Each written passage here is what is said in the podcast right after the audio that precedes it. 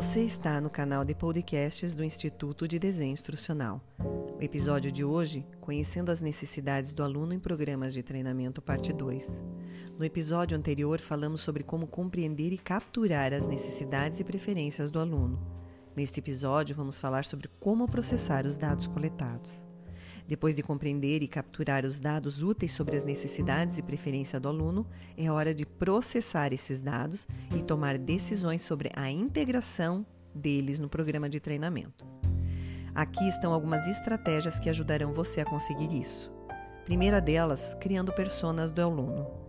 Personas, também chamadas de protótipos de aluno, são grupos exclusivos de pessoas que compartilham aspirações de aprendizagem, objetivos profissionais, necessidades de aprendizagem semelhantes. Use os dados coletados para segmentar os alunos em toda a organização. Grupos distintos, projete sua estratégia de learning e foque exclusivamente em cada um desses grupos. Segunda, identificar formas de motivar os alunos. Dois tipos de fatores motivam os alunos, os intrínsecos e os extrínsecos. Alguns funcionários gostam de aprender para que possam fazer coisas novas ou se destacar no que já fazem. Esses são motivadores intrínsecos. Outros precisam aprender para que possam avançar em suas carreiras ou obter uma promoção ou aumento. Esses são motivadores extrínsecos. Com os dados coletados por meio de entrevistas e pesquisas, você pode identificar o que motiva cada funcionário para que possa personalizar melhor a sua aprendizagem lidando com esses fatores. Outra questão é identificar maneiras de conectar os alunos com programas de aprendizagem, criando consciência as organizações podem oferecer uma infinidade de aprendizagem para seus funcionários, mas nem sempre está claro para os alunos quais são os cursos mais apropriados ou por que eles devem se inscrever. Por meio dos dados coletados, você pode ajudar a vincular as necessidades de aprendizagem dos funcionários aos seus motivadores intrínsecos e extrínsecos. Faça isso tornando ciente das oportunidades de aprendizagem e ajude-os a compreender como os objetivos coincidem com seus próprios objetivos de carreira. O treinamento baseado nas necessidades do aluno torna-se eficaz quando os alunos percebem como eles se beneficiam dele, ou seja, respondendo o que eles ganham com isso.